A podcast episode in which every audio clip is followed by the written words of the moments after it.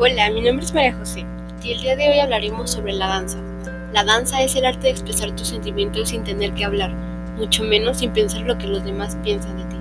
Hay varios tipos de baile, pero mi favorito es el contemporáneo, donde se expresan varios sentimientos, como la angustia, el enojo, la felicidad, la tristeza. La danza es una de las cosas que más me gusta hacer. Y bueno, con esto concluimos nuestro programa. Nos vemos la siguiente semana. Bye.